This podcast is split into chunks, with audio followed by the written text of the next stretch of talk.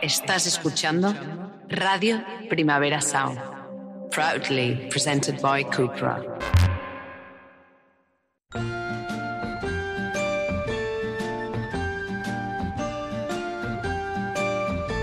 Ever since the day that you went away, you've been sending flowers to El robot. Anda, de verdad. Solo nos ven en vídeo.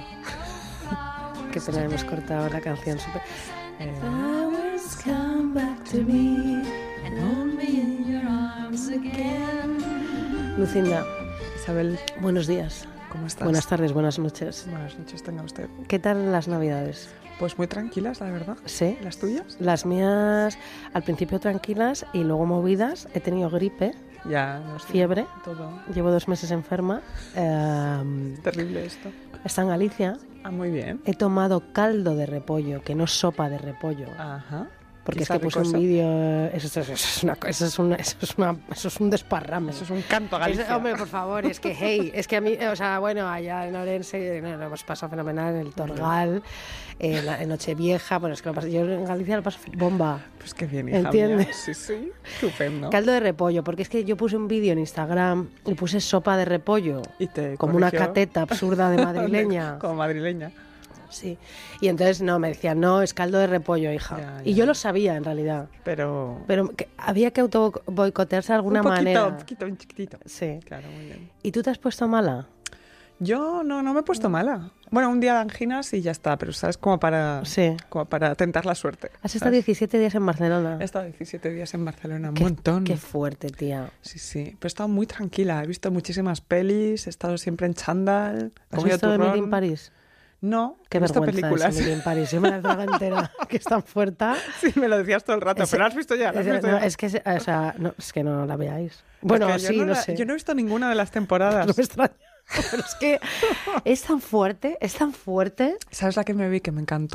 When you need mealtime inspiration, it's worth shopping Kroger, where you'll find over 30,000 mouthwatering choices that excite your inner foodie. And no matter what tasty choice you make, you'll enjoy our everyday low prices, plus extra ways to save, like digital coupons worth over $600 each week. You can also save up to $1 off per gallon at the pump with fuel points. More savings and more inspiring flavors make shopping Kroger worth it every time. Kroger, fresh for everyone. Fuel restrictions apply. ¿Cuál? La peli que tú y yo hemos hablado esto eh, en privado, ¿no? En el podcast. Sí. Eh, Piel de serpiente, la de Hombre, por Marlon favor. Brando y John Woodward, por favor. La primera secuencia de esa película en el que él Ay. aparece en el juicio. Es una locura. Eso no es una clase de actorismo, o como se diga, de actuación una clase actoral, actoral acojonante. de actuación. Qué bueno, qué bueno era. Buenísimo. Marlon, ¿no? Y bueno, y ella le aguanta al tipo. Ana ahí. Magnani. Bueno, las perdona, dos. es que y es Joan una pe- Woodward. Sí, sí, Bueno, Joan bueno, bueno. Woodward, buenísima. Todo el rato Aunque eso. es- aquí está un poco eh, de más. Está un Joan poco Woodward, histriónica de claro, más. está un poco Manic Pixie del Dream sur. Girl, sí. sí. sí. Que diga yo lo de histriónica es fuerte. Esta Navidad un, un pelma eh, eh, se ha metido conmigo por histriónica. Ahora este es la- el insulto nuevo hacia mí. A mí me llamaron ridícula el ¿Ah, otro sí? día. sí. Es maravilloso. la Una verdad que, es me- que vi que antes me había puesto, me encanta. Y dos meses después, ridícula. Pero es que es acojonante. Ah. Pero, eh, que era una foto, era una foto en la playa. Ridícula. Sí, ri- Entonces, Pueden cesar Ojo. eh, ya los insultos hacia nuestras personas. Y cada vez que publicamos un vídeo, de Esa- esa repente es llega impresionante. gente, eh, Sí, sí, como sí. digamos algo, eh, este facha Sí, sí, o este sí, no sí, sé qué. sí. ¿Y tú qué sabes? ¿Qué vas a saber? ¡Zorra, Subvencionadas, ridícula! chiringuitos. Sí, Es sí, pues como- peces barba, que eso es acojonante. peces barba es el nuevo insulto. No, a mí histriónica, ya me lo han llamado dos veces por eso. Claro, sí, pues si quieres me estoy yo en una sillita, tranquilita, tranquilita, discretita. Y bien, yo sé si es mi personalidad. Calla, que, lo- que me estoy acordando. Discretita, discretita, tranquilita, tranquilita. Decía, ¿y esta por qué llama estúpidas a las personas? Que el programa se llama La Estupidez. Ya basta. Ay, en fin, basta. Que nos Vamos están, allá. nos están pegando el odio porque luego nos reímos, claro, Sí, pero es sí. que podéis dejar de insultarnos, en serio, o sea, es que es, es que es acojonante. Yo estaba en chándal, Pues ¿Puede parar la misoginia de una puta vez? comiendo turrón en mi Yo casa. no voy a parar de ser histriónica y loca. O sea, que es que o ya os podéis joder vivos eh, y vivas, en serio, es que vale ya, ¿eh? Anda, de verdad. Ridícula, mi amiga. Ridícula. Habría que verla esa. Es- es que ¿Cómo de está en verdad. su casa? A ver. La pasmarota. Pasmarota. Bueno, a ver, Lucinda. Vamos allá. Acá empezamos el año. El año pero. ¿De qué vamos a hablar? Pues hoy vamos a hablar de mujeres extrañas. Muy bien, hija. Las extrañas. Las extrañas. Las extrañas. Hoy venimos con un podcast muy bonito sobre mujeres extrañas. eh, ¿Y qué es ser extraña? Pues Me lo mira. preguntas tú. eh, Sí, me pregunto y yo me contesto. La esta que tienes. Dilatada. Dilatada y marrón. Y marrón. Eh, ¿En qué consiste esa extrañeza? Mira, yo en mi caso eh, me voy a centrar en la idea del el adjetivo de extraña, que es cuando algo es muy distinto de lo habitual, de lo natural o considerado normal y tiene algo extraordinario o inexplicable que excita la curiosidad, la sorpresa o la admiración, ¿vale? Entonces yo hoy hablaré de las mujeres consideradas extrañas en el celuloide. Y también rechazo, ¿eh? Y rechazo, por supuesto. Hombre, cariño. Por supuesto, hoy hablaremos mucho del rechazo Hombre, de a estas ver, mujeres. Vamos a ver. ¿Quién es Eh, más extraña de las dos? De nosotras dos, Sí. mm, preguntemos a la audiencia. Eh, ah, eh, no, porque las dos somos bastante extrañas. Sí, Sin claro. creernos especiales lo digo, es verdad. Extrañas somos. Extrañas un ratito, sí. Sí. sí, sí, sí. Pero... mm, ¿Sabes lo que- que me acordaba todo el rato? Cuando estaba preparando este podcast de una canción, un tango que se llama, que bueno, no se llama así, pero empieza rara, Ah, sí. como encendida. Sí, Ah, y me encantaba. sí, sí, como- sí. Muy bien. Raras. Raras. Sí. Extrañas. Extrañas. Venga, hija. Pues hablaré de mujeres extrañas en el celuloide y este, he elegido este tema también en homenaje a la mítica película de Rocío Durcal eh, y Bárbara Rey, que me recomendó nuestra queridísima amiga Carla Berrocal, Sí. que le mandamos un beso, que se llama Me siento extraña. Bueno, o sea... eh, esa película, ¿por qué no se habla más de ella? Bueno, por favor. Eh, las dos eh, lesbianas eh, fantásticas. Maravillosas. Eh, Hit, que- eh, O hit. sea, claro, qué maravilla. Sí. Eh, Bárbara Rey es una vedette y Rocío Durcal una pianista y tienen una relación lésbica y, y con eso, esa mm, clic, ¿sabes? Quiero verlo. Hay que decir que eh, Rocío Durcal repudió la película en su momento muchísimo, dijo que era el mayor error de su vida. hija de verdad. Ya ves, fue un escándalo y un éxito de taquilla y hace poco se homenajeó a, Bra- a Bárbara Rey por la película. Viva Bárbara Rey, tú y yo, Chelo, hemos vivido una noche de amor. Sí, ay, que eso fue Reina y eso es figura esta- total. total. Total. Que, entonces pensaba yo, qué fuerte esta era del destape, ¿no? Español. Eh, todas esas señoras estupendas en tetas y velos, ¿no? Posando todo el rato. Creo que a final de los 70 y principios de los 80 eh, es el cine más lúbrico en general. Fíjate. ¿A ti qué década te parece? ¿A ti, qué, a ti te pasa esto con el cine? Que dices, "Esta- hay décadas que son como muy... Que el cine, a- más allá de que salgan más o menos desnudas, la- porque ahora Claro, es sale que la eso a gente mí- desnuda y me parece menos... menos menos lúbrico, Sí. no sé cómo decirlo. eh, a mí no me gusta eso. Pues ya hablamos yo de la mirada masculina y del y Sí, de la sí, sí. documental tal, porque no es eh, empoderamiento suyo, sino que es la mirada viciosa y asquerosa de los guionistas y los directores. Pero bueno, que eso representa eh, un poco el fin del puritanismo, de repente del franquismo, Sí. y las mujeres se desnudan, bueno, ¿por qué no los hombres? Quiero decir, bueno, pero bueno, eh, a- Sí, no, pero no me refiero conceptualmente. Digo, que, porque hay gente a- que, por ejemplo, les resulta que los años 40 o los años 50 son. que el cine es- también tiene una carga de, erot- de erotismo muy fuerte, ¿no? O de los bueno, años 30. el cine clásico americano no, ¿eh? No, nada. Es muy- Al revés. todo el- todo ¿Cómo se lo contrario. llamaba Heis? El, eh, código la- Hays, luego hablaremos de esto, Ah, sí, muy sí, bien. Heis, Heis.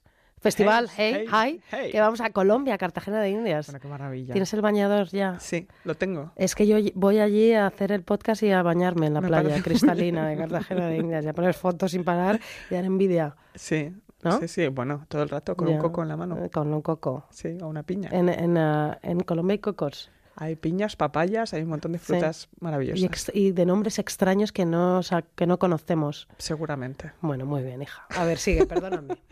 Pues para hablar de mujeres fuera de la norma, eh, yo me voy a centrar en un libro fantástico que ha escrito Francina Rivas, que está en la editorial Dos Bigotes, y que se llama Ausencia y Exceso, lesbianas y bisexuales asesinas en el cine de Hollywood. Muy bien, hija. Un mía. libro estupendo, estupendo, que va exactamente de eso, de las lesbianas y bisexuales en el cine mainstream hollywoodiense, un libro cuyo título no engaña.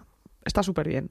Pese a que el libro trata extensamente la representación de las lesbianas y bisexuales a lo largo de la historia del cine, es decir, no trata únicamente eh, las- los últimos años, pero es especialmente relevante, y es lo que va- vamos a hablar hoy, eh, en cómo se centra en el llamado neo-noir, ¿no? esa corriente del nuevo cine negro eh, con violencia y sexualidad que prima especialmente en los 90 con grandes mujeres fatales como Sharon Stone en Instituto Básico o Lindo- Linda Fiorentino en La Última Seducción, peliculón también. Sí.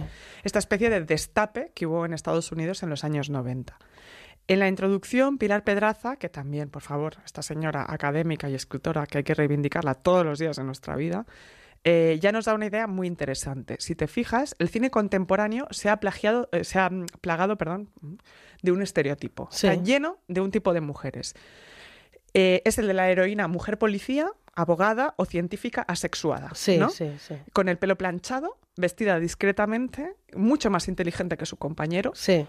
eh, que no tiene tiempo para tonterías. Porque Es ella- workaholic, ella trabaja solo Científica, Investigar, y investigar, ah, sí. los cromosomas y, Sí, sí. y- y las- y Exactamente. los monos y las inyecciones. Eso Lucía. es. Porque ella tiene que velar por la ley, el orden o la ciencia, ¿no? Ejemplos hay a millo- a Agente millo- Sterling. Exactamente. Sí. O Starling. Exacto. Eh, Gillian Anderson en Expediente X, las detectives de CSI, o sea, en tele y cine, es que hay millones. Son en el cine toda mujer que no exista primordialmente como interés sexual del hombre, ¿vale? Sí. Porque es lista. Porque y si trabaja. Y, y por lo que sea no le atrae. O a veces le atrae a él un Sí, poco. Sí. Sí, pero nunca hay tensión sexual no resuelta, ¿no? Como en No, no, no. Expediente X. Ah, puede haber, pero no importa. Porque no a hay ella no le luna. importa. Exacto, Sí. perdón. Civil Shepard. Disculpadme. Nada, hija, estás completamente disculpada. Mira qué educada ha venido Lucía de, de Barcelona. Vuelvo bien. Disculpadme, excu- excusadme. Excusadme. concursantes. Excusadme. Eh, pues os decía, no existe. eh, o sea, t- ella tiene un papel más allá de que gusta al hombre. Sí. Y son lo que Pedraza bautiza como las mujeres con aire de lesbiana. en el cine. ¿Sabes? Me encanta. ¡Ay, qué fuerte! Es genial, es genial. Y son Sí. herederas, dice ella, de las lesbianas del cine clásico, ¿no? Entonces, Francina Arribas en este libro nos cuenta cómo el cine hegemónico de Hollywood, lo, dis- lo distinto y lo extraño es básicamente lo homosexual y lo femenino, ¿no? Eh, y en las lesbianas, pues claro, se dan las dos cosas. Entonces, doble triunfo, jaja. Las mujeres, lesbianas o no, en el cine mainstream eh, están construidas desde la extrañeza, siempre. Siempre la mujer es extraña en el cine. Eh, son estos seres otros que, que nadie comprende, ¿no? que la mirada masculina no entiende, que el héroe no entiende. Son como extraterrestres. Es más fácil descifrar a ET que a una mujer de mediana edad en el cine hollywoodiense. Sí. Eh, también es más común ver a un extraterrestre que a una mujer de mediana edad, pero bueno, eso es otro tema. Y jamás, jamás, jamás son equiparables al hombre en el cine. ¿no? Son un otro, son otra cosa. Sí. El libro explica perfectamente cómo se construye la, la lesbiana criminal en el cine antes de la aceptación de las sexualidades no normativas. ¿no? Se habla de la femme fatal contemporánea, la vampira lésbica posmoderna, que pone como ejemplo Catherine Deneuve en El ansia, que qué maravilla esta mujer en esa película, y cómo son herederas de la caída del código Hayes, ¿no? que eh, un código de conducta en la ficción que se establece a partir de los años 40, que eh, eh, Hayes, que era un, un digamos, Puritano trabajador- ultraconservador. Exactamente, que trabajó en el comi- Comité de Actividades Antiamericanas también, el- creando las listas negras de izquierdistas en Hollywood. Eh, crea un código de conducta eh, en la ficción basado en la familia patriarcal, la moral puritana y la doma del sexo y la división entre lo femenino y lo masculino. El código, que se establece entre los años 40 y cae a finales de los 60, implicaba que los matrimonios en el cine dormían en, cámaras se- en camas separadas, Sí. es pues nunca, o sea, en camas como gemelas. Jamás se podía ver sexo prematrimonial antes del matrimonio, claro, matrimonial antes del matrimonio, y las mujeres iban convenientemente tapadas. Eh, por supuesto, eh, el aborto era mm, penado con la muerte en el cine, es decir, había m- multitud de castigos. Em, eh, y s- y sobre todo lo que quería era cortar esta especie de, de cine que, que ellos entendían que venía del cine europeo, ¿no? De toda la gente, de todos aquellos que habían importado eh, todos estos fastos, estas especies, incluso que se acaban haciendo orgías en el cine de los años 20 y 30, ¿no? Y, y también las relaciones interraciales, esto con el código de Hayes se corta. Bueno, además es que hay muchísimos directores europeos que tras la guerra emigraron a Hollywood Exactamente. y vamos, o sea, eh, que es que son legión. Es legión, legión. También tenemos que decir esta lista eh, am, ¿no? Eh, contra los directores artistas comunistas o izquierdistas. Recuerda que tenemos a Elia Kazan, que es uno de nuestros directores favoritos, que mm, dijo tantos nombres de sus compañeros. exactamente. Y luego te acuerdas que muchísimos años después, cuando le dieron el Goya, uy, el, El Goya, Oscar. El Goya, Sí, mejor honorífico. director. el Oscar honorífico, no se levantó casi nadie. Bueno, y algunos ni siquiera aplaudieron. ¿Te acuerdas Ed Nick Harris Nolte? Y, Ed Nick Harris. Nolte, Ay, Nick Nolte, que estaba allí, Nick Nolte, Nolte. Para dos. Me encanta ese hombre. Sí. Ese hombre es que me vuelve loca. Y él está Loki también. ¿Él está Loki? Bueno, ¿no sabes? No. Ah, Loki precioso. ¿Por qué? Es bastante fuerte. ¿Pero qué hace? pues... Cosas malas, no, feas. no, no, que es, está un poquito fuera. Out. Ya, pues que... Pero- pe- pero interesantísimo. Sí, bueno, a mí es que me encanta. Sí, sí, te Y pega Jeff mucho. Bridges, me, me gusta ese tipo de Bueno, hombre, como claro. con esos ojos. Esos ojillos Y y ese medio pelo. rubión, ¿no? Sí, sí, Como de rubios, quarterback. pelirrojos. Sí, claro, es que es- o sea, me encantan, Lucy. Muy bien, muy bien. Pues muy bien, hija. El libro nos muestra cómo la lesbiana asesina está construida desde la idea de que, que- que ella no es un personaje completo, ¿no? Es vampira, psicópata, antipática para el público, es extraña, pero también, y esto hay que entenderlo, es fascinante para la mirada masculina. No puede dejar de ser mirada en el cine, la lesbiana, eh, vampira, etc. Esta fascinación por esa vampira o si- vampira o psicópata dura hasta que ella ejerce violencia. En ese momento Ya. se convierte en un monstruo abyecto Sí, se le castiga, ¿no? Claro. En casi todas las películas, además. ¿eh? cuando comete el acto maligno, ¿no? por ejemplo la puñalada en instinto básico, y luego dejan de ser monstruosas otra vez para ser apetecibles cuando nos volvemos a fascinar con ellas desde esa mirada patriarcal. ¿no? Hay como un acto de ida y vuelta. Estamos, por supuesto, hablando del cine de Hollywood. Eh, es el- en el cine escandinavo, por ejemplo, nos dice Pedraza, o en el francés y alemán, hombres y mujeres pecan, no hay problema. Son, los dos son sub- sujetos de la acción. Hay heroínas políticas y... Bueno, y- depende. bueno, los ejemplos que ya... Depende. Sí, La hay de novela, todo. cariño. No, no, claro, Vamos, o pero habla de sea- Juana de Arco, la reina Cristina de Suecia, son mujeres fuertes, reales, frutos de la historia, ¿no? Dignas, no así en la tradición del cine de Estados Unidos, donde el pecado está en la mujer y la violencia castigadora en el hombre, ¿no? Eh, por supuesto, esto es distinto. La en el- Biblia, cariño. Exactamente. No nos vayamos más lejos. Ahí está, en el cine de Hollywood de los años 40. Adán y Eva, el Adán y pecado. Eva. Eh, es distinto al cine independiente, pero no vengáis todos luego a deci- escribirme diciendo, pero y Jim Jarmusch, y Abel Ferrara y David Lynch, hemos dicho mainstream, mainstream total. Ya sabe- sabéis mucho de cine, pero no vengáis a contarme que hay una peli de Kiarostami con una vampira, porque da igual. Eh, volviendo al tema, No saben tanto de cine. Perdón, es broma. claro que sí. ¡Viva el cine! Viva el cine, viva la el ficción. vino! ¿qué pasa en el cine mainstream a finales de los 60 cuando cae el código Hayes? ¿no? Pues hija, cuéntanos, a ver. todos estos señores directores yanquis que vieron la Nouvelle Vague, como dice Isabel, y el cine de autor europeo, pues dices, pues estas personas van a construir papeles de mujeres más Pero interesantes, ¿Cómo Pues ¿no? va a ser así? Son dos los misóginos impresionantes. Claro que sí, un arquetipo femenino que se libere del personaje tradicional Claro, claro, sí, de la sí. mujer heterosexual sumisa que espera al héroe en la cocina y le dice, ten cuidado ahí fuera. Ten ¿no? cuidado, claro. Seguimos así, quiero decir. o sea, sí, es sí, que sí. estamos en Bueno, 2022. Top Gun 2, ¿me Sí, explicas? sí, sí, sí, sí. Bueno, si ¿Qué? ni siquiera llam- llamaron a, a la Margulis, ¿no? Sí. Porque claro, Pero, ¿cómo se llama es una esa señora de mujer? su edad. No es Margulis. Rebeca Margulis- la Margu- Mar- Mar- Margulis. No, Margulis. no. Margulis. Eh, um, Eva, por favor, a los mandos de teléfono semanal. Buenas, buenos días. Muchísimas gracias. ¿Cómo se llama la, La que actriz hizo Top de Gun, Top Gun. 1? Top Gun. Porque la segunda es Jennifer Connelly. Sí.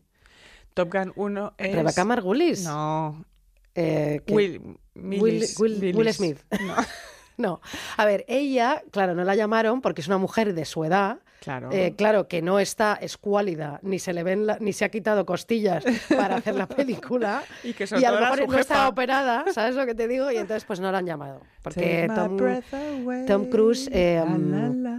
me encanta porque en Maverick hay otra vez otra escena de ellos como jugando al voleibol, eh, Ah. Sí, todos porque eso desnudos es lo como que la único que primera, importa. y tíos en, en pelotas, en, en acción, no fragmentados, como ya conté yo en la de la mirada masculina, en ese show que hicimos en directo desde el Coliseum.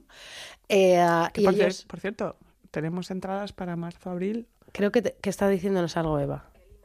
Kelly McGillis, no claro Rebeca que sí, Margulis, claro. Rebecca Margulis. Que esa debe ser otra, ¿no? No lo Yo sé. creo que estás con Rebeca de Morney. No, no, no, no, no. Bueno, da igual, da, Da igual. igual. Eh, sí, sí.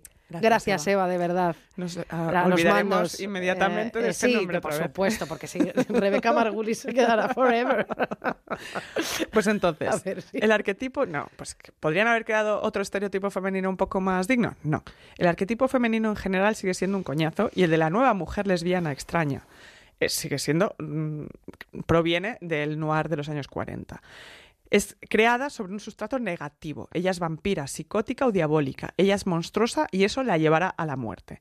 Francina Arribas nos cuenta en el libro algo que si os interesa ya os contaré en un siguiente capítulo, cómo la demonización del lesbianismo cinematográfico viene del cine negro, pero vamos a centrarnos ahora en los 90 y en el nuevo noir. Un momento, es que hay que Sí. decir que este programa es la primera parte Sí. de un segundo programa. Que vamos a hacer- muy bien. Este es Extrañas 1. Es verdad, esto es extrañas uno. Como nos, el programa de hoy nos ha dado para mucho, Sí, en Extrañas 2 tú seguirás hablando de este libro y yo Sí. seguiré hablando de lo que voy a hablar. exactamente. Muy bien, queda claro. ¿Quieres avanzar algo de lo que vas a hablar? Peggy Guggenheim. Muy bien, Me encanta. muy bien. Vale. Pues entonces, las lesbianas mainstream de los 90 son adolescentes asalvajadas y perversas, criaturas celestiales, criaturas salvajes. Es, es que son dos títulos de películas, no me estoy, no estoy definiéndolas. Son vampiras lesbianas, el ansia, son psicópatas bisexuales asesinas, instinto básico, y en general todas estas mujeres se detestan, se pelean y follan entre ellas, no por su placer, ojo, sino para satisfacer una mirada masculina Como fetichista siempre. Sí, sí, por supuesto. cumpliendo una fantasía muy parecida a la de la pornografía mainstream, donde por supuesto hay lesbianas por todas partes, pero son básicamente el preludio de la acción heterosexual. Sí. Y para eh, hacer un corte, mm, voy a poner una canción que me encanta, que ¿Ah, es sí? Eh, Mi amante- Nos dejas en el, en, en Nos dejas el limbo. y me abandonas, eh, de Rocío Jurado, mi amante amigo, que yo creo que esta canción, ella habla a un hombre para decirle que se ha enamorado de una mujer, eso creo yo. Pues Vamos a hija, si escucharla. eso es lo que crees, es lo que es. Tú que me ayudas cada día a levantarme. Tú que me haces esta vida soportable. Ay, Sé que vas a sufrir, Sé que sé que vas a sufrir. sí se lo dice al hombre, a su novio. a tu Amante, amante. amigo, Ah, sí, dice. mi hombre, mi arlequín, mi fiel juguete. Uy, De todos mis amores, confidente. muy bien.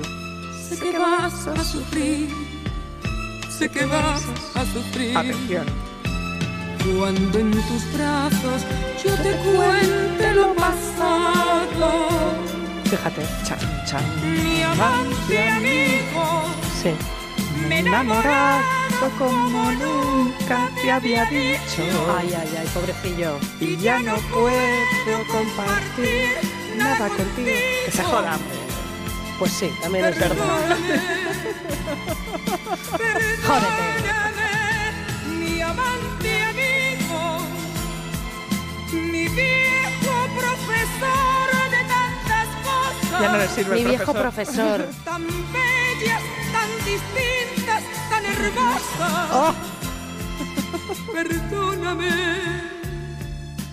perdóname, mi loco amor, Se enamoró. mi amante Ya amigo. no puede estar con él. Ya.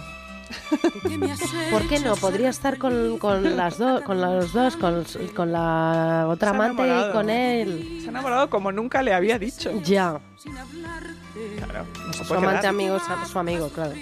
Ahora sí. sé que vas a sufrir. Cuando en tus brazos yo te cuente lo pasado, mi amante amigo, me he enamorado como nunca te había dicho. Y ya no pues, puedo compartir nada contigo. Ya no puede. Ya no puede. Perdónale. Perdónale. Perdóname. Sí. Mi amante. No, es que sabes qué pasa, Lucía. Dime. Em, enamorarse es muy raro, muy difícil, muy extraño. Muy difícil. es muy extraño enamorarse. Extrañas. Extrañas. Bueno, ¿cuántas veces te has enamorado tú en la vida, Lucía? Hija, no lo sé. De verdad, de verdad. De verdad, de verdad. De verdad, de verdad. Mm, Unas cuatro o cinco. yo Madre creo. mía, no es tan extraño entonces. o, o nos lo inventamos, ¿no? También eh, el, el amor que eh, de repente creemos que sentimos. Yo me he enamorado, Lucía Ligmaer, una, dos, tres veces. Muy bien. Tres veces. ¿Qué te parece? Me parece muy bien. Ya, qué fuerte. ¿Me enamoraré Pues- más veces? Claro. ¿Tú crees? Sí. Jolín. Pues lo que pasa es que para enamorarme primero tendré que pasar una cosa horrible de duelo y otra No, de mira, dolor. mira, mira a mi amante amigo. Dice, mira, me, me ha pasado esto, hasta luego. Ya está. Ya, pero siempre dejar ir es duro. Hombre, es terrible. Pero como luego yo los tengo como a todas a- eh, gallinas, a mis ex los tengo todos en el Tú, gallinero. tú- tú no sueltas. Yo no suelto. Eh, eh, este- esta Nochebuena en mi casa, Sí. eh, eh, ahí estaban todos. Que de mi, mi Luego tú familia hablas de flipa. las películas francesas, pero... No, pero me tu encanta. Navidad Es la gente tu que peli mejor te francesa. conoce. Sí, claro. Sí. Eso no es necesariamente bueno. No, sí, sí, es bueno, es bueno, porque te quieren eh, a- a- co- en A pesar de contraviento todo. y Sí, marea. eso es verdad, eso es verdad. Es la gente más leal, Sí. ¿no? Sí, Tus sí, ex. sí. Bueno, depende de los ex, sí.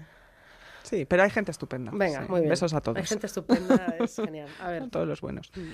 Eh, bueno, después de Rocío, eh, mm, vamos a seguir contando cómo ausencia y exceso, exceso este libro de- eh, que está muy bien, demuestra cómo en el estereotipo, en este estereotipo que por supuesto pues es un estereotipo y como tal está construido desde esa mirada masculina, también se encuentra la magia y por qué no la subversión, que esto es lo interesante del libro. Eso es lo interesante. Sí. Hasta ahora no. Sí, era, no, no, Qué no, pero broma. quiero decir que, que Que sí, muchas que veces sí. se dice, ah, pues nos quedamos solo en la lectura primera, pero ella encuentra la subversión de estos personajes. Vamos a la segunda capa de la cebolla. Esa es.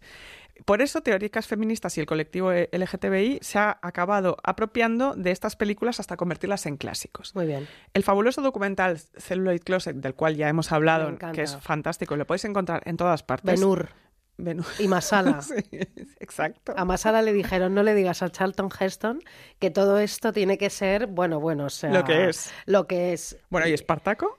Bueno, con Tony Curtis, esa Hombre. escena que se, se ah, Censuró. censuró y se quitó. Se quitó.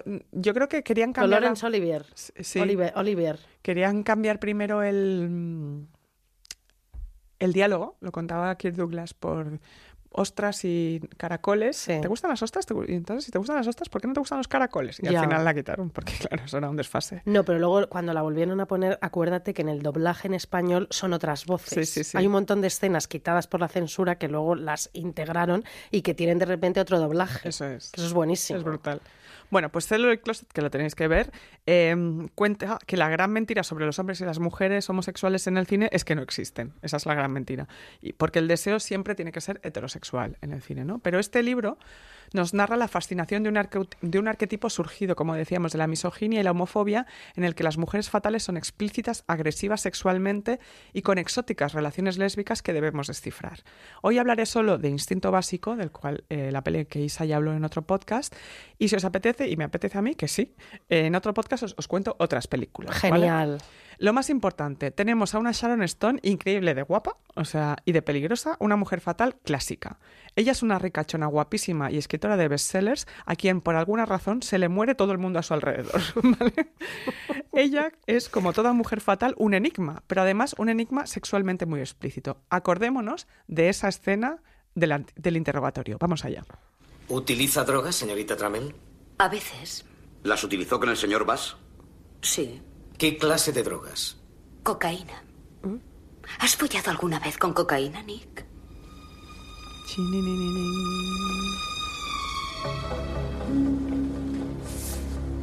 Se descruza las piernas. Sí, esto lo hablamos en el, eh, que- en el otro podcast. Otra vez. Es estupendo.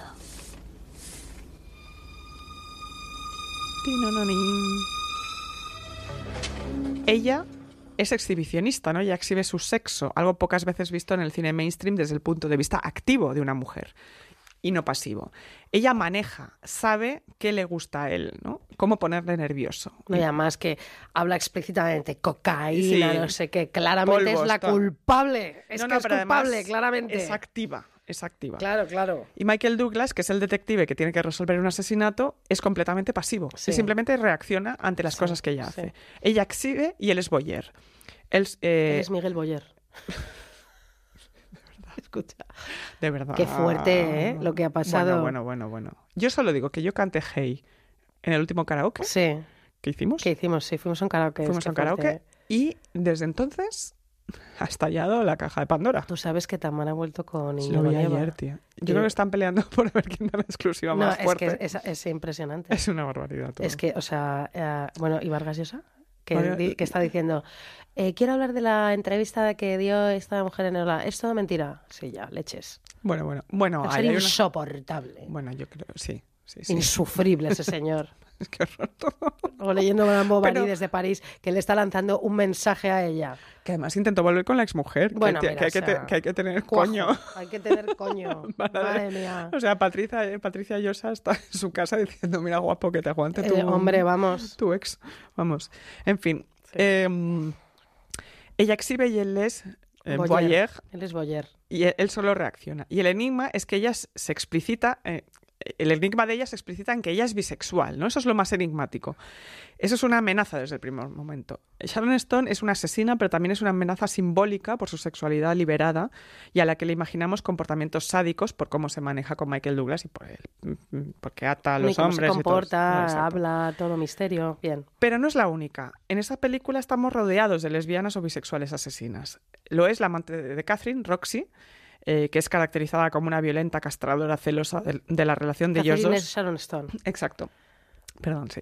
Roxy es la, la novia, a la cual el otro para, para, eh, para demonizarla la llama Rocky. Sí. ¿Qué dices? Entonces, idiota. O sea, es que él es, él es idiota. La en esta llama película. Rocky. Rocky. Él, eh, él lleva de repente un jersey como este, De pico. azul, eh, sin, sin Sin nada camisa, debajo. eso, a la- en la discoteca. Sí. No sé si este mismo comentario lo hice cuando yo hablé de, de instinto básico, pero me dije yo, fíjate, quiere estar sexy. Para ella. ¿no? Y Quiero como estar el- moderni. con este de, cuerpo, de, cue- de pico de casemir en la disco, ¿no? Quiero estar joven. Joven. Sí. sí.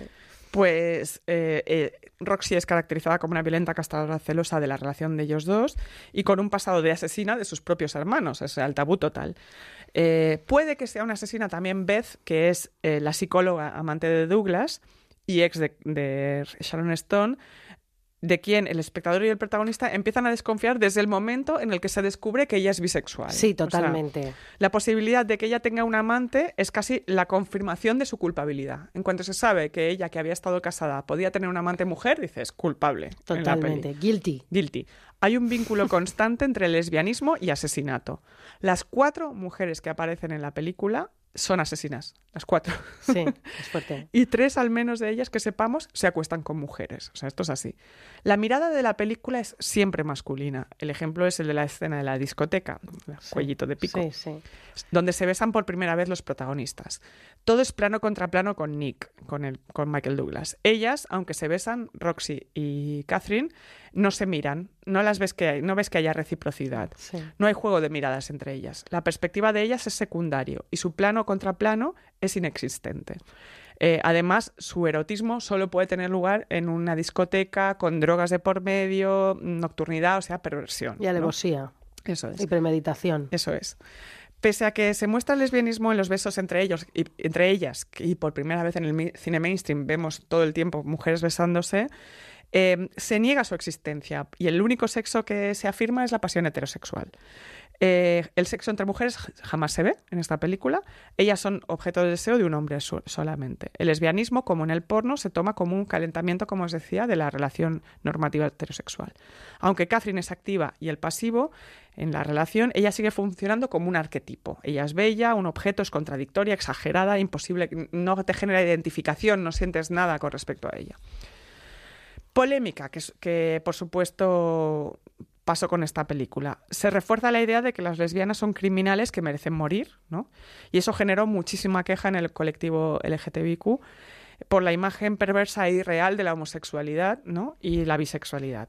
Hubo en su momento muchísimos intentos de boicot en la película por parte de, colecti- de los colectivos, pero también tuvieron crítica dentro del propio movimiento porque, eh, y los feminismos, porque la, li- la literalidad de la lectura, ¿no? es decir, como son lesbianas, son asesinas, eh, to- solo tomarlos de- desde ahí, hay muchísima gente dentro de los colectivos y el feminismo que dijeron, eh, esto no es tan básico, ¿no? Eh, eh, el rechazo a abrazar la complejidad textual eh, que, hay- que de estas películas, como nos cuenta Francina, se sitúa en las antípodas de la tradición camp de apropiación iconográfica y cultural del colectivo, ¿no? Ya. que es decir, pues apropiémonos de Sí, esto y sí. juguemos con eso. Potencial de la película que Francina encuentra, que me parece muy interesante, ella es activa, como decíamos, tiene el control de la acción, ella es exhibicionista, dice qué se puede ver y qué no, ella le cierra en el baño la puerta en las narices a él, ¿no? De, "Haz- Sí. tú vas a ver hasta aquí eh, aunque la mirada sea masculina. Ella exhibe sus genitales de manera empoderante, no pasiva, controla lo que los demás ven, es casi subversiva, se usa a sí misma como objeto. ¿Queréis esto? Dice, ¿no? Y como dice, que esto me encanta, un teórico sobre, de, de Verhoeven, del director de la película, no se sabe si la peli es una parodia sobre la misoginia o si es la película más misógina de todos los tiempos. Claro, es que Estás ahí, efectivamente. ¿sabes? También te voy a decir una cosa. Sí. Ella gana. Sí, sí, claro que gana. Ella gana, pero da igual, ahora vamos a Sí, hacer sí. spoiler. ¿Qué más da? Bueno, chica, tiene 30 Por años eso esta te digo, película. ella se lo carga. Ella, gana. Ella gana, por eso te digo. sea- Entonces dice, ellos son pusilánimes, pero no negativos. Ellas son poderosas, pero no feministas, ¿no? Y hay una... El teórico Hal- Halberstam, que, eh, que tiene una lectura de la película que me fascina, que dice, instinto básico... Es una comisar- es- trata sobre una comisaría homófoba y machista que es amenazada por unas lesbianas fuera de la ley.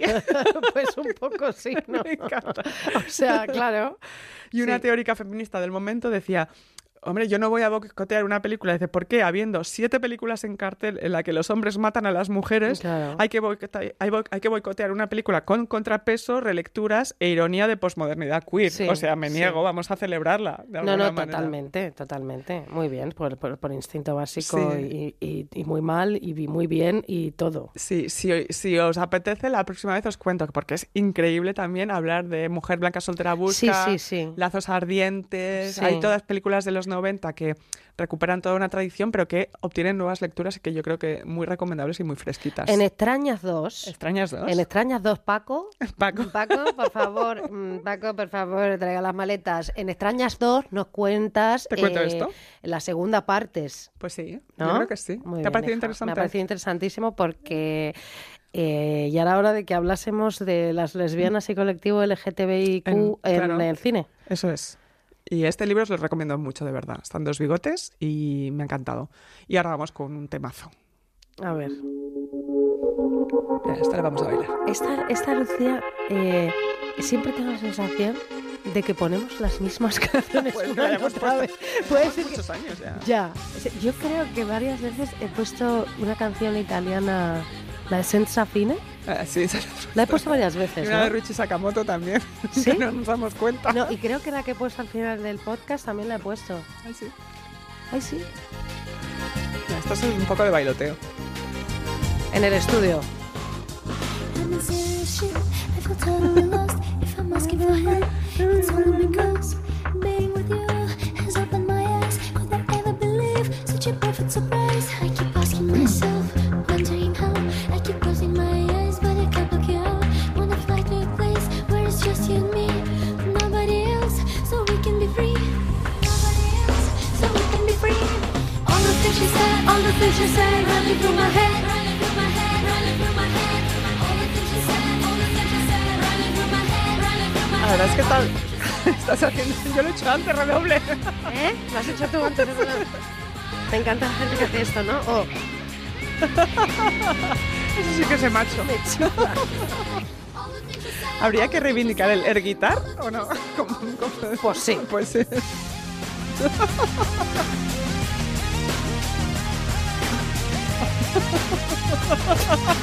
Eso es un poco río. Es un poco George, George Harrison, ¿no? Los Beatles. Me encanta.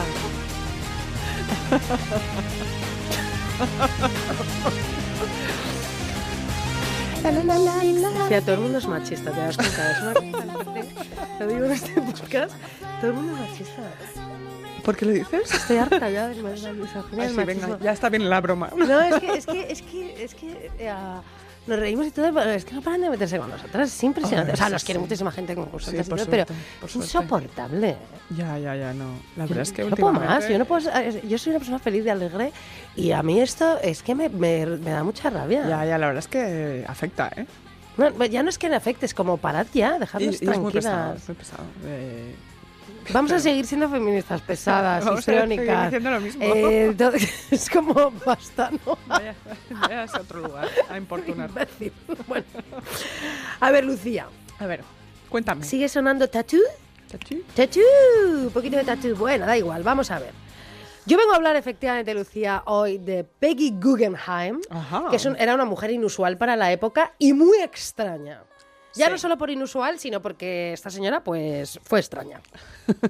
Tenía unas gafas a- totales. Tenía unas gafas totales, Como tú. era- y como yo, era una mujer ah, muy narcisista, Mm. escribió unas memorias súper fuertes, súper frívolas y súper cínicas. Súper de que, por todo. ejemplo, Elizabeth Hardwick dijo que eh, eran malísimas y que era no sé qué. Lo que pasa que luego se han reivindicado Mm. diciendo que en realidad son la hostia porque mm, son frescas, directas y ah, con una narrativa eh, muy punzante, ¿vale? Porque ella era como tal, cual, no sé qué, bien. Y chica, eh, mm, la adoro. Muy Voy bien. a hablar la primera, pa- de la primera parte de su vida, así en Muy una bien. sinopsis, porque es que esto da para, Para li- todo. la- para tal. Bien. Va, a ver, ella básicamente a partir de los 40, De los años 40. de- a- no, no, a partir de sus años De sus eh, 40. de sus 40 y a, pa- bueno, y a partir de los años 40, sí, sí, por supuesto. Bueno, ella se convirtió en una coleccionista de arte que salvó muchas de las Sí. obras pictóricas más famosas durante la Segunda Guerra Mundial, que esto lo contaré en Extrañas 2. Es una mujer que se hizo a sí misma, una mujer tan fascinante, que hoy solo vengo a contar la primera parte como he hablado. Y entonces vuelvo al libro El Palazzo Inacabado Muy bien. de Judith Mackrell para contar esta historia y del libro de Francine Prose llamado Peggy Guggenheim, mm, que es una biografía Muy bien. acojonante y fantástica. Genial. En el que además vienen muchísimas anotaciones de lo que ella misma hablaba de sí misma en su biografía. Genial. ¿Vale? Bien. eh, hoy en día, ¿no? Su colección de arte ostenta el reconocimiento de ser uno de los tesoros del mundo del arte moderno. Más de 400.000 visitantes acuden, querida mía, al Palazzo Venier de Leoni en Venecia, atraídos por la extensa colección de Picasso, Kandinsky, Pollux, Brancusi y Clis que cuelgan en sus paredes. Sí, Pero y para llegar a este punto, empecemos por el principio. vamos allá. ¿Os, acordáis, os, ac- os ac- Cristrin, ¿os acordáis, queridas concursantes, Lucía Ligmaer, Concurs- Pax ¿Has dicho? Van? ¿Qué has dicho? Concursantas. Ah. Co- A ver qué digo yo. Ah, Hombre. Concursantas. ¿Os acordáis, queridas concursantas, de Luisa Casati Ojazos Casati. y su Palazzo Venier de Leoni en Venecia? Sí. Bueno, pues es que resulta Cómo que estas olvidarlo. mujeres son compañeras de piso. O sea, fueron compañeras de casa eh, no en el mismo tiempo. Ah. Primero O sea, vivió Luisa Casati. Habitaron el mismo palazzo. Sí. Y luego ya, eh, bueno, eh, dos pe- eh, te- querían estar y luego lo compró Porque esta es que me, señora. me imagino a esas 12 personas viviendo No. entre panteras y No, leones. locas, no, las dos, no. No podía ser. A- eh, Allí está el- el- uno de los museos Guggenheim en Venecia. En esa Venecia mm, que estas señoras encontraron que no estaba masificada y gentrificada, porque de verdad te digo una cosa, eh, eh, la gente que no le gusta viajar y baja con las maletas, no viajéis. Ya sé que luego Lucía me dice, esto es muy clasista lo que estás diciendo y hay que estar No, es que yo democratizar creo- los viajes. Me da suda. Yo creo que, la- Odio el turismo, yo creo que, lo, que lo gentrificaron las, las Guggenheim, en realidad. pues un poco. Sí, ¿no? Porque es que, o sea, ir a Venecia ahora. ¿Has ido a Venecia hace poco? Yo no he ido nunca a Venecia. Yo fui con 18 años y ya me pareció tremendo. Eh, no he vuelto un poco a propósito. Pero claro, es que qué pena. Tendríamos que haber ido durante la pandemia. Que Estaba sola. Estaba sola en Venecia. Venecia. Había delfines y todo. Yo fui a Menorca. En la pandemia que estaba sola. ¿Qué te parece? Yo me fui a la Costa Brava, no había ¿no? nadie. Pues eso, pues, eh, bueno, van eh, su marido Lawrence Vail, su hijo Sindbad y su niñera Lily. Venecia, con 26 años tenía Peggy. Su matrimonio era ya un desastre y estaba en las últimas. Peggy se impregnaba de Venecia como una loca, ¿no? Se impregnaba de la ciudad tantísimo como luego lo aplicaría el, coleccionas- el coleccionismo del arte, claro, porque no era turístico. Entonces ella se convirtió en una entendida en los cambios de luz de la ciudad. ¿eh? De repente eh, sube el madreperla al amanecer, la plateada nitidez de la luna Ah. llena eh, a el- en el atardecer, aprendió a diferenciar los diferentes olores de la ciudad, el penetrante ozono del mar que cubría el rastro salobre de canales y alcantarillados. Por favor, poeta, Pues, poeta. No, esto lo, lo escribo, o sea, esto lo- lo he- me lo he fusilado de Judith Mackrell, el Palacín acabado. Palazzo precioso. Inacabado. Bien. En fin, ella ya estaba metida en ese planeta que era Venecia y aunque no era tan rico como rica como muchos creían que ¿Ah, era no? la heredera de los Guggenheim, no es que ella se, ahora te voy a contar porque ella se arruinó. Se arruinó. ¿Vale? Sí. Como no era tan rica como no creían que era una heredera de los Ju- Guggenheim, sí tenía suficiente para comprar una modesta propiedad en el canal, que todavía no es el palazzo. Una multipropiedad. Una multipropiedad, sí. Tiene allí un dúplex, una... En el Mar Menor. En el Mar Menor, de Venecia. Sí, lo construyó José Ju- Luis Gil, que José, José- no, Jesús Gil, que luego se cayó el techo y tuvieron que hacer unas reformas impresionantes, Impresionante. porque aquello era mal material, era como masilla, no era como buena pared. ¿Sabes lo que te digo? Había gotería allí en Venecia y, Y lo no era unió buen todo. material. ¿Sabes? No, era, no estaba reforzada, no había buenos apliques. Era un palazzo, pues, joder, como de mentira, como malo. ¿Sabes lo que te digo? Prefabricado, como una casita de esas de madera Claro.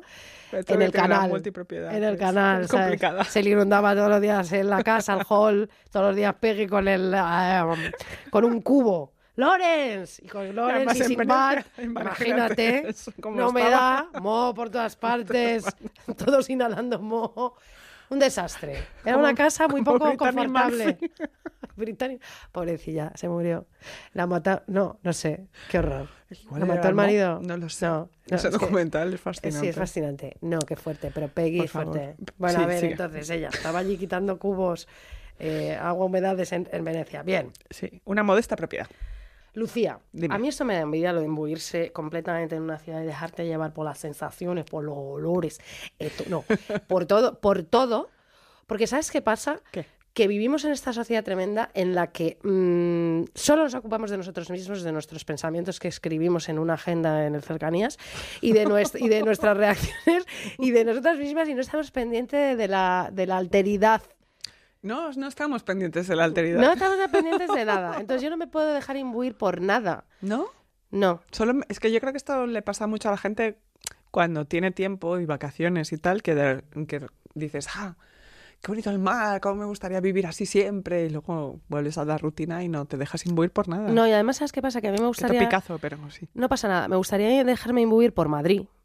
Pero Madrid ahora, si no te has dado cuenta, es una ciudad que está hecha exactamente, o sea, eh, eh, para los ricos. Ha venido un montón de gente aquí a poner dinero, No me digas, no, no me he dado cuenta. ¿eh? claro. ¿sabes? Se está lleno Eh, de... repente vas por el barrio de la y es ricachones. verdad que todo, o sea, mm, high level y está bonita y un montón de cosas. Sí, pero es un delirio. Es, no, ya no Además, es- las, diferencia- las No, diferencias la entre gentrificación, barrios... eh, no, la gentrificación es, es acojonante eh, y todo esto, por favor, eh, No hay servicios se públicos, vaya- es una vergüenza. Que se vaya nuestra eh, señora alcaldesa, a la que blanquean en los programas de televisión española. Pero Esa es la de la comunidad. Eh, sí, por- esa es la de la comunidad, porque como dije el otro día, eh, nuestra televisión está llena de machirulos Total. que dicen cosas tremebundas en las campanadas.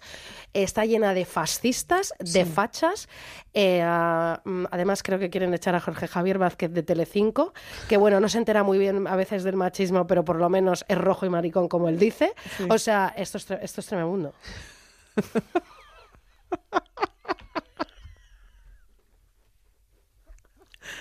Me ha encantado tu speech político que ha acabado con Jorge Javier.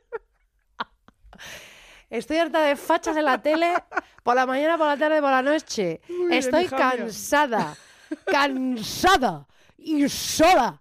Estoy sola viendo una tele de fascistas de la mierda. Lucía, basta, llama. Llama al teléfono de la Venga, televisión. voy a acabar con todo esto. Di- Llama al teléfono de la televisión y di basta. Se acabó. Ahora ¡Basta! llamo. Cuando acabe el programa, eh, llamo. Venga, entonces, Entonces, llama al teléfono. que sí, de la esperanza. De ¿verdad? rojos y maricones. ¿Me quieren echar Jorge Javier? Ese es tu límite, ¿no? ¿Me quieren echar al Jorge Javier? Que es rojo, pero luego dice que le encanta que coma tamoros, la persona más machista que existe en este país, que sale con una menor de edad. Y luego tiene el coño de llamar edadista a los demás. Cariño, edadista. Pero que tiene 17 años. ¿De qué hablas con ella? De los nenucos. Es que Ella juega a los nenucos. Las barriguitas. Mi Jorge Javier, no puede Ay. ser. Hasta, que, hasta aquí podríamos Hasta, llegar. hasta aquí podríamos de llegar, verdad. que me echen a Jorge Javier, que es el mejor presentador de la televisión que tenemos. Eso es así. Hombre, es un showman como la copa de un Como la pino. copa de un pino. Luego se, se equivoca. Como- Pero te digo que esto del machismo no controla. No, no se entera. Pero bueno, no pasa nada. Venga. Controla el tele más que nadie. Vamos a seguir con Peggy. Mi Jorge. A ver, entonces, vamos a ver. Em, entonces tú, eh, Peggy, Peggy, cre- Peggy creía que en Venecia iba a ser feliz. Era su lugar en el mundo, ¿no? Bueno, Lucía, eh, sí. Lu- eh, Peggy creía que en Venecia iba a ser feliz y lo era. Sí, Siempre que iba a Venecia, lo era. Luego vivió allí, se compró un Sí, palazzo claro. y fundó allí su museito. sí, muy Su bien. museazo, en realidad. Bien.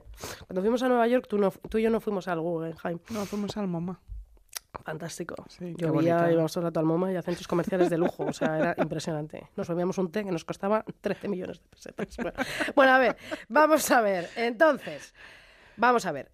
¿Por qué creía que iba a ser ve- feliz en Venecia Peggy? Pues porque Peggy fue muy infeliz, ¿vale? Antes. En su vida, sí. Ya. Neoyorquina de nacimiento, ella aseguró que nunca tuvo recuerdos agradables, con una madre neurótica, infeliz y un padre mujeriego y ausente.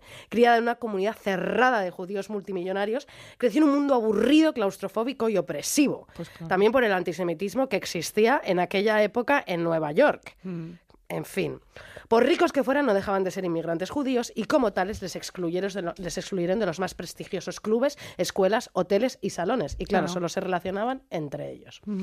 Cuando Peggy tuvo edad para comprender las limitaciones de su comunidad, quiso escapar y no solo eso, sino que inició una tormentosa relación con su propio judaísmo, ¿Ah, sí? Ah, del que renegaría mm, en varias ocasiones. Vaya.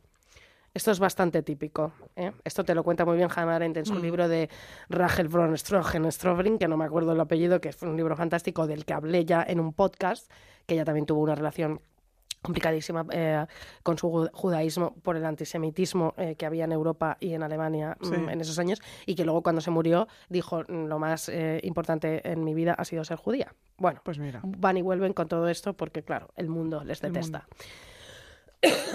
Bien, continúo, Lucía. Peggy nació el 26 de agosto de 1898 y pasó su infancia en una mega mansión del Upper East Side que ella odiaba. Mm. Odiaba la mansión. Tenía una niñera que la maltrataba y la amenazaba con cortarle la lengua si se chivaba a su madre de Ah, los qué horror. castigos que la infligía. Adoraba a su hermana Benita, ¿vale? Mm, Pero sí, no, no. Me encanta Por el favor, nombre, Eh, ya, me no. A ver, encanta. no empece- sí. Benita Eh, Guggenheim. Benita Guggenheim. O sea, es lo Hombre, más, es lo sí, más. total, Me sí, encanta. sí. Pues a Benita la My name quería. is Benita. La My name is Benita Guggenheim. A Benita la ado- adoraba, ¿Mm? pero odiaba a su hermana Hassel, porque era la mimada. Mm. También ella siempre tuvo muchísimos complejos, que además luego eso se reflejaría en la relación que tuvo con los hombres de dependencia y que siempre quiso que la quisieran, porque sus hermanas eran guapísimas y ella se Ah. veía súper fea. Recordemos lo de la nariz. Bueno, aún no porque lo voy a contar. Tú sabes que ella tenía una nariz que, mm, o sea, una- un, un artista que no me acuerdo cuál dec- eh, eh, ahora me- eh, me- decía que era como una berenjena. Ya, Pero la me nariz- acuerdo de las fotos que eran que, la que vamos que seguro que si las dos hermanas eran consideradas hegemónicamente guapas, la Sí. tipa estaba mm, con sus complejillos. Siempre tuvo muchísimos complejos, luego se operó la nariz. Ah, Tú sabes que se la operó. no. Lo que pasa es que en mitad de la operación eh, el, el cirujano tuvo que pararlo porque no le estaba quedando bien Ay, por favor. y entonces se quedó siempre como con la nariz a medio operar. ¿Qué? Te lo juro. Y siempre teniendo muchísimos complejos. O sea, mejor de la que la tenía, Ay, pero no le quedó del todo bien. ay, qué Tú rollo. pudo volver a operarse, pero le dolió tanto, tanto, tanto Ay. después de la operación que así se quedó. Ay. Ya. Bueno, bien. Bien, odiaba a su hermana Hazel, Hazel porque era la mimada. Bien, Floret, su madre, ¿no? Que era eh, le- una era lechugas, su madre, era Yo lechuga. he intentado contenerme. Pero su madre era claro, una bolsa de lechugas y canónigos frescos que ¿Lo necesitas lavar? y que Ay, huelen por como a favor. plástico. Lucía, por favor, Floret, su madre, era amorosa, pero era muy neurótica. Sufría rachas de un comportamiento obsesivo-compulsivo que se manifestaba en su terror a los gérmenes y Ah. rociaba la casa varias veces con desinfecta- desinfectante varias veces al día. Ay, por favor. Eh, Loqui total. toc. Toc total, o sea, pobrecilla. luego la pobre repetía ciertas palabras tres veces y esto le volvía loco al marido, que acababa con la cabeza así. Así. Y la hija también. Luego le pegó un poco de ese trastorno compulsivo a, a Peggy cuando tenía rachas de estar fatal y de ansiedad. Pobre Peggy. O sea, es que Peggy flipas. Peggy, ¿no? O claro. sea, Peggy Benita y Hazel. estaban flipaban. fatal, bien.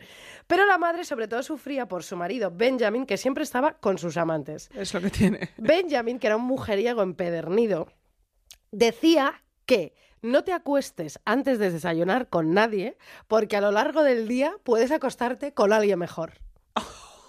O sea, esta era la máxima del padre de Peggy. O sea, como Warren Beatty, que no podía dejar a No ninguna podía viva. dejarla. Y, y a- a- la madre sufrió muchísimo de celos eh, toda su vida porque Benjamin era súper fuerte. Madre mía. Pero es que te voy a contar muy fuerte lo que pasó.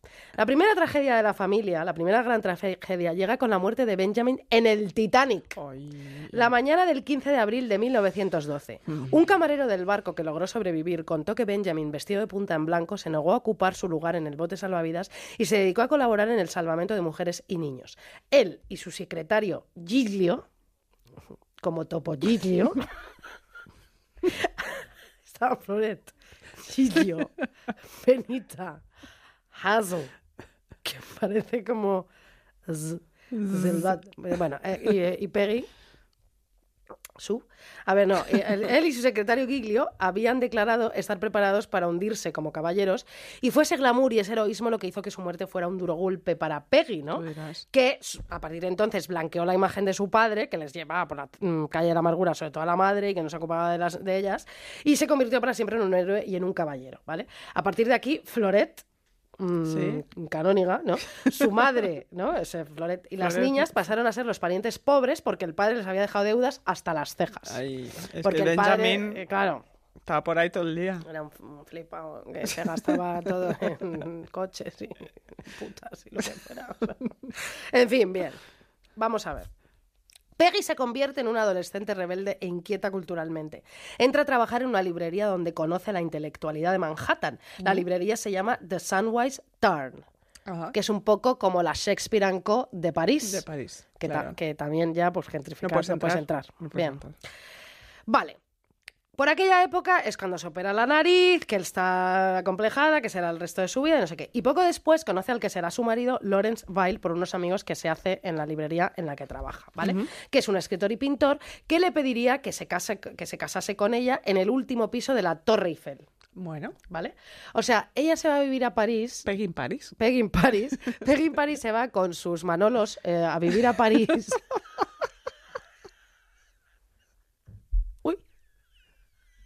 ¿Qué? No, no sé. No, escucha, no. No, se fue, se fue a vivir a París. No, o sea, esto es. Vamos a volver a vacaciones. Vamos a ver- Está diciendo, ¿de qué sirven estas dos? No sé. No, mira, vamos a ver. Se va a vivir Floret, Benita, Hassel y Peggy. Se van a vivir a París. Todas se van. Todas. Jolín. Porque Loren se va a ir a vivir a París. Y entonces dice esta, vámonos allí, que se va a vivir aquí este señor Que y es yo mi me quiero marido. casar con él. Claro, muy bien. L- Se irá a París y tardará 20 años en volver a Manhattan, Bueno, Peggy. Peggy. Y en, en París, Lawrence eh, se sube hasta el último piso de la Torre Eiffel, Le pide que matrimonio. ya va con los manolos por las escaleras, que está hasta el coño ya de los manolos, que se los quita en un momento dado, los tira y- que va subiendo eh, vamos, madre, la torre está. Y entonces se lo pide en el último piso. Muy bien. Y ella dice que sí, Fíjate. ¿eh? pero enseguida se arrepiente. ¿Qué dices? Hombre, porque ese matrimonio iba a ser una cárcel para ella. Ah, como su, ca- su casa de la que venía. Eh, De la eh, Upper West. de la Side, per- Upper West Side. Side. Vale, entonces. Vale, vivirían en París y Peggy tardaría, como digo, más de 20 años en regresar a Estados Unidos. Su matrimonio fue una tortura, lo decía, o sea, pero vamos. Uno de los motivos es la relación casi incestuosa que mantenía Lawrence con su hermana Clotilde File. ¿En serio? Una relación casi incestuosa. O sea, te lo juro, eran mega fuertes. O sea, eran tan posesivos el uno con el otro, tan celosos de los amantes que cada cual tenía, que Peggy enseguida entendió que aquello era una relación de amor enfermiza. Claro. Y no solo eso. Lawrence era un marido de, de la mierda que estaba todo el puto día acomplejando a Peggy y diciéndole lo fea que era, lo inculta que era, lo tonta que era y todo, y la hermana lo mismo. Mira, a mí esas cosas yo no, la- no, no las soporto. Si tú dices que quieres a alguien y le pides matrimonio y te casas con esa persona, eh, luego, ¿por qué haces eso? ¿Por qué, por qué la gente es así? Pues como porque- que en cuanto tienen a alguien le, le critican todo el rato. Sí, bueno, hay un Lo que tipo... haces todo mal. Sí, de personas... Déjalo sí, en paz. sí. No, es que te, te voy a decir una cosa. Él era un sádico y un psicópata No, es- es seguro. y la utilizó de punching eh, Qué asco. ball, se dice así, ¿no? Punching ball. Sí. O punching hall. Punching, ball, ball. Vale, un punching ball. Y, a- y- y la hermana y él todo el rato. Además que ella como que se u- unía mucho a señores como cultos y estupendos Claro. para que la instruyeran, porque ella era culturalmente muy inquieta. Esto es horrible, esta expresión, culturalmente muy Bueno, inquieta. yo me acabo de acordar que hablamos de ella a- al principio de todo, de todo el podcast Sí. en su relación con Samuel Beckett, que fue... Sí, sí. Bueno, pero espérate. Sí, sí, pero quiero Espérate. decir que, que, que ella Sí, siempre, siempre le gustaron los intelectuales. No, siempre porque luego ella lo sería. Pero Claro. luego ella no se independiza eh, del amor No, romántico nunca. hasta que tiene 40 años, Ah, que es mira. cuando empieza con lo del coleccionismo y con todas Y con estas su cosas. palazzo. Con su palazzo y con su independencia y con ser una mujer que ya los ha pasado putas efectivamente y decide mm, coger el toro por los cuernos. Muy También bien. Ah. porque podía, Claro, porque tenía dinero. porque pudo. Exacto, bien, como la duquesa de Alma. Bien, en fin, entonces, tenían esta relación enfermiza. Entre los dos criticaban a Peggy por todo, la machacaban por no hablar del anse- antisemitismo feroz Ah, que le proferían los dos hermanos. Locos. Que ya era ya para Qué asco. rematarla. Bien. Peggy lloraba y lloraba. ¿Dónde se había metido Lucía? ¿En qué matrimonio se había eh, metido? Pronto llegó la violencia física y verbal. Lawrence tenía cada vez más ataques de ira y rompía espejos, vajillas enteras. O sea, ellos salían muchísimo, viajaban muchísimo por Europa, eran dos disfrutones impresionantes y ah, dos personas que vivían por y para el hedonismo, pero luego él era un cerdo. claro. ¿Vale? Qué asco. Sí. En fin. Bien, Peggy se queda embarazada y todo se calma, se queda de Sindbad. Mm. Bien, se van a la Costa Azul y de repente un poquito de tranquilidad en el matrimonio. Peggy se pone de parte una noche en la que daban una fiesta. Su marido se queda pedo en la fiesta, sigue celebrándose en la parte de abajo, porque total, me la Le daba suda igual todo. y ella pare a su hijo. Bien. Aunque mm, ya te digo que le pusieron los nombres eh, una noche sus amigos de el nombre de las mil y una noches sin Sinbad mal deletreado a propósito, ella quería llamarle Michael y el hijo se llamará se hará llamar Michael toda su vida. Bien. Pues muy bien. Ahora te voy a poner una canción Mm. de Stevie Wonder Muy bien. que se llama Masegui Amour. Muy bien. Venga, adelante. Vamos allá.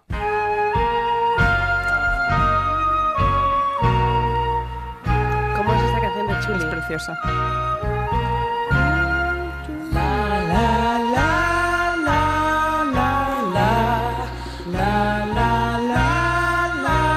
Pero te estoy contando cosas interesantes. Muchísimo. Tenemos la mente, eh, en otras partes. ¿Qué dices? No. No, porque estamos en esto, no, porque acabamos de venir como que empieza el curso. ¿No? Claro. Y, y no queremos como. datos. Queremos pa- pasarlo bien. No, sí, la canción es maravillosa, mira.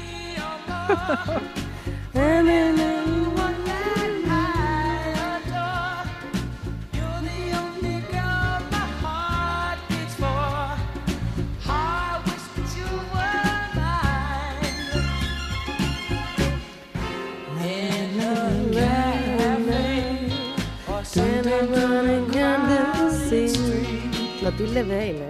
Clotilde. Clotilde es un buen nombre para. Un personaje. o- sí. Bueno, a ver, continúo. Vamos Lucinda. allá.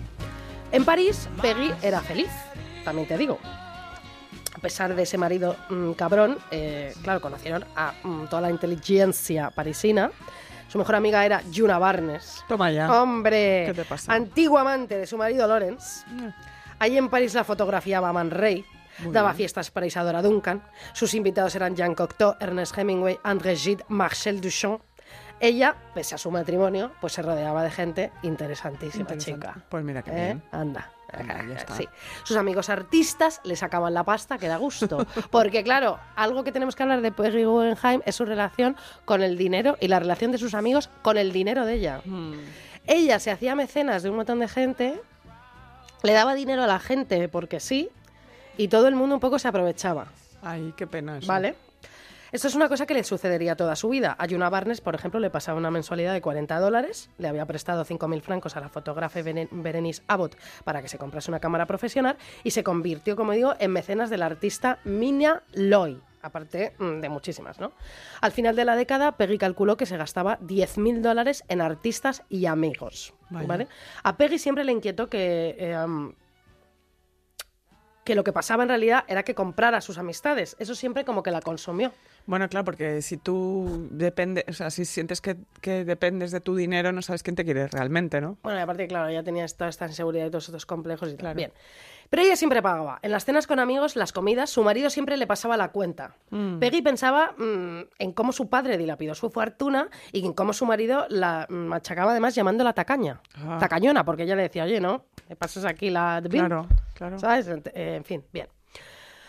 En fin, Lucía, el tiempo pasaba en ese matrimonio y después del parto vuelven los ataques de ira de Lorenz, a veces terriblemente enfadado, cogía mermelada y se la estampaba en el pelo, una cosa Ay, extrañísima, o sea, ¿qué? terrible. O directamente la cogía a Peggy y la, froza- la- la arrojaba con fuerza contra las paredes, un puto loco. Solo estaba calmado el puñetero Lorenz en Venecia. Ah. Y Peggy descansaba en ese refugio de Concordia. Y volvía a salir a la calle y se impregnaba allí mm, del alcantarillado y, Y de de sus todo. cositas, y fenomenal. En 1927, ese año, decide que se va a separar. Ya. Fue el año en el que muere su hermana Benita Ay. y en el que, mm, por este hecho, su marido se comporta como un cerdo porque Peggy se sume en un duelo largo y doloroso, mientras que él quería irse de fiesta y volver cuanto antes a su vida parisina y desenfreno y frenesí, y ella pues no estaba preparada y estaba siempre en casa tristísima. Y él Pobrecita. se lo echaba en cara. Dice Peggy, nunca volví a pensar en él de la misma manera. A partir de ahí le coge una manía que flipas y ya se va a divorciar de él, ¿no? Lawrence fue un marido casi brutal, casi criminal, y ella muchas veces le sacaba de quicio a propósito. Mm, o Pues ya le tiene el punto y dice, mira, te vas a cagar. Peggy admitía que a pesar del sadismo de su marido, ella también había fallado en su matrimonio. En realidad, Peggy, ¿qué más da lo que hayas Total. hecho? O sea, pero bueno. Tú dirás. La empatía no era una lección que hubiera aprendido eh, de un padre narcisista y de una madre desdichada.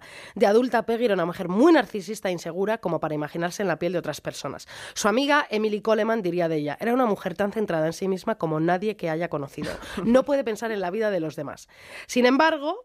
Pese a todo esto, Peggy y Lawrence se harán muy amigos después de su divorcio y se querrán hasta el final de sus días. No entendemos estas cosas, ¿verdad? ¿Qué? Te lo juro. Además, ya contaré eh, una escena eh, eh, cuando van a coger el barco a Estados Unidos eh, en plena ocupación en París, con su marido, la mujer de su marido, eh, eh, de todo. Kay se llamaba. Kay, me gusta ese nombre. Sí, muy bien.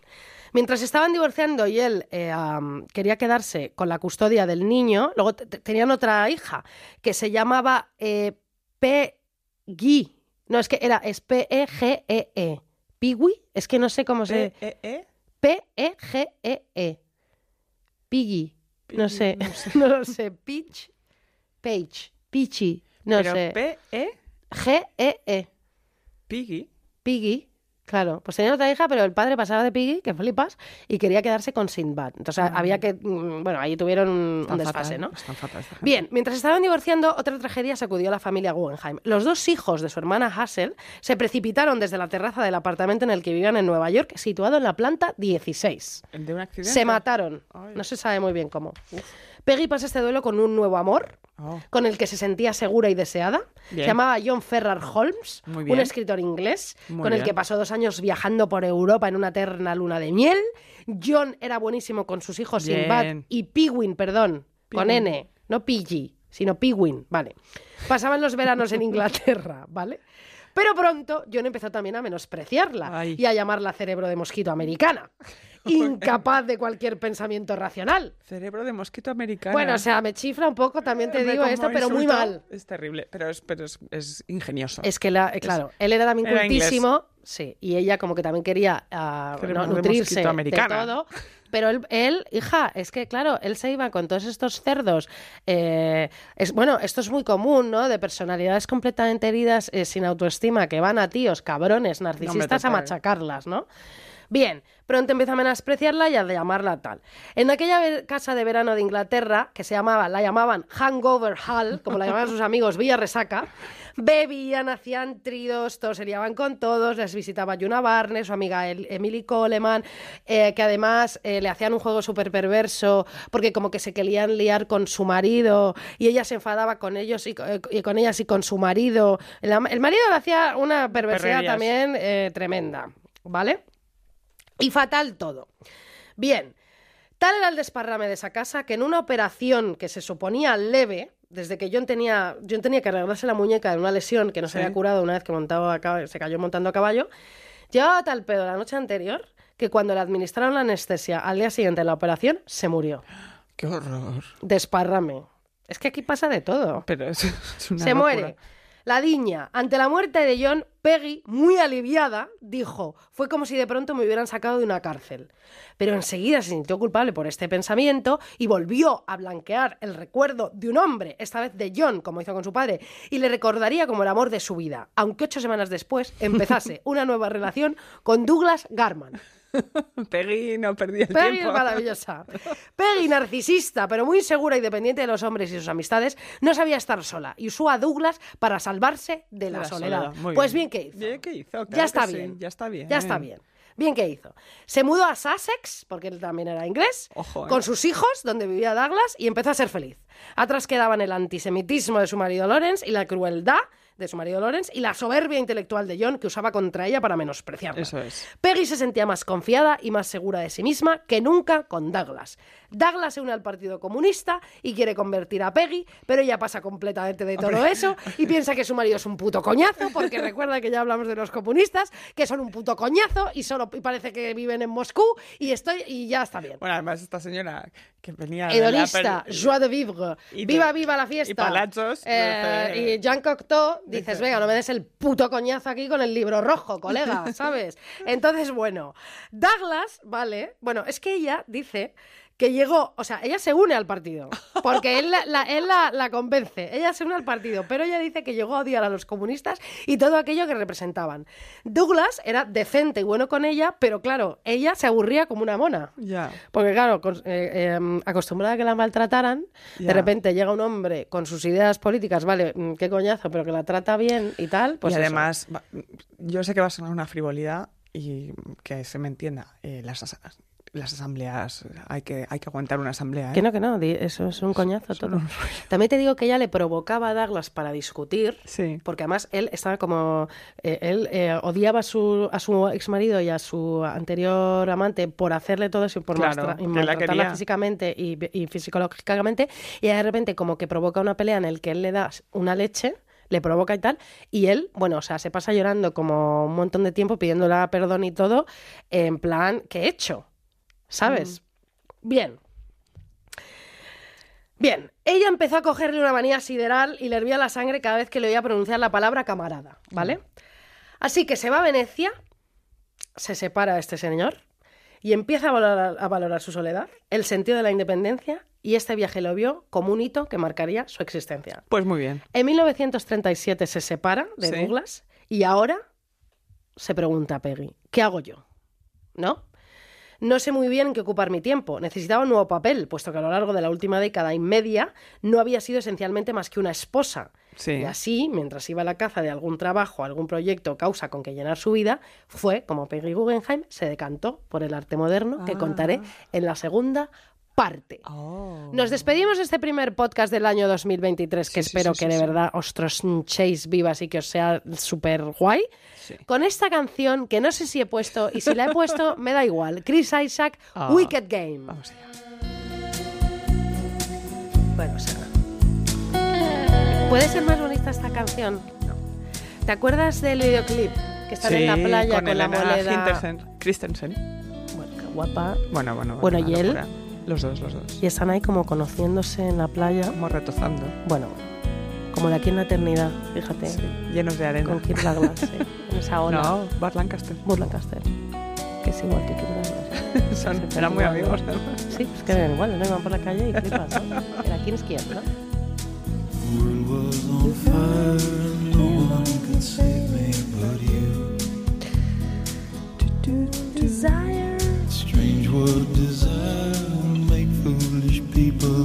¿Hacía cuántos años que no escuchaba esta canción? Mira, muchísimos. Des- Probablemente es la vez anterior que la pusiste. Es que otro día, eh, no sé cómo, de repente estaba este videoclip en no sé dónde. Sí, Es que es temón, ¿eh? es una preciosidad de canción. Lo que pasa es que es una canción de amor triste, Sí. ¿sabes? Pero sexy a la vez. Hombre, ese falsete. Me encantan los hombres que cantan haciendo falsete. Sí. Mi novio canta haciendo falsete. Por favor. ¿Tú no lo has oído? Cantando, haciendo falsete. Bueno, haciendo- puede ser. Y es, es que es, es buenísimo, de verdad, me encanta. Ay. Me encanta mi novio. Y ahora hora de decirnos el primer programa del Pues 2023. claro que sí, cariño. ¿no. Sí, muy bien. Lo odia, tú sabes, ¿no? Pues Lo lo, sé, lo hago. sé. No hay nada como decirme que no haga una cosa para que la haga, ¿no? Que le pasa lo mismo a Margie, ¿no? Siempre no le puedes contar nada antes de entrar al programa. Porque lo casca. Todo. Bueno, Lucía. eh, Oye, muy bien, ¿no? Buenas, buena, buenas días, buenos, Buenos días. tardes, buenas- buen podcast. Buen podcast. eh, am, pues Nos vemos en nada. sí. Eh, oye, eh, estaremos en teatros. Eh, Hemos agotado, si no me equivoco, enero y febrero. Sí, Pero bueno, que hay entradas para más adelante. déjalas que vayan poco a poco. No, que no, no, hemos chica, yo lo sacado voy a de repente todas. decir. Sí, sí, está Madrid y Porque- Barcelona. No digo porque estamos, esto igual esto lo escucháis en Reyes, esas cosas. Claro, ¿sabes? sí. El 14 de enero vamos a Barcelona, Sí. 24 de enero en Colombia, os esperamos allí, coge todas este avión que vamos a coger nosotras de 10 horas y luego Sí. desde Bogotá a Cartagena es una hora y media. Sí. Ya me estoy preparando Bueno, Isabel, psicológicamente. Isabel ya está. eh, Bueno, o sea, me Ya, muero. ya- ya- Te voy a dar un viaje que... sa- O sea, vaya viaje que te voy a dar, madre bueno, mía. colega. Además creo que, lo estoy, estoy con la viendo regla venir. en este Bueno, momento. Es o que sea, va a bueno. ser impresionante. Es que en Nueva York Isabel tachaba todo lo que teníamos que hacer durante Bueno, el día. ¿te acuerdas? Qué Sí, horror, sí. qué vergüenza. Una O sea, cosa increíble. Era una- hasta que ya la ciudad nos ganó. Nos ganó la Porque ciudad. llovía y ya me rendí. Fuimos a Kerr Dinner y a partir de allí pues ya... Te relajaste como Sí. tenías que haber hecho. Unos de compras. Y punto final. Bueno, adiós. Muchas gracias.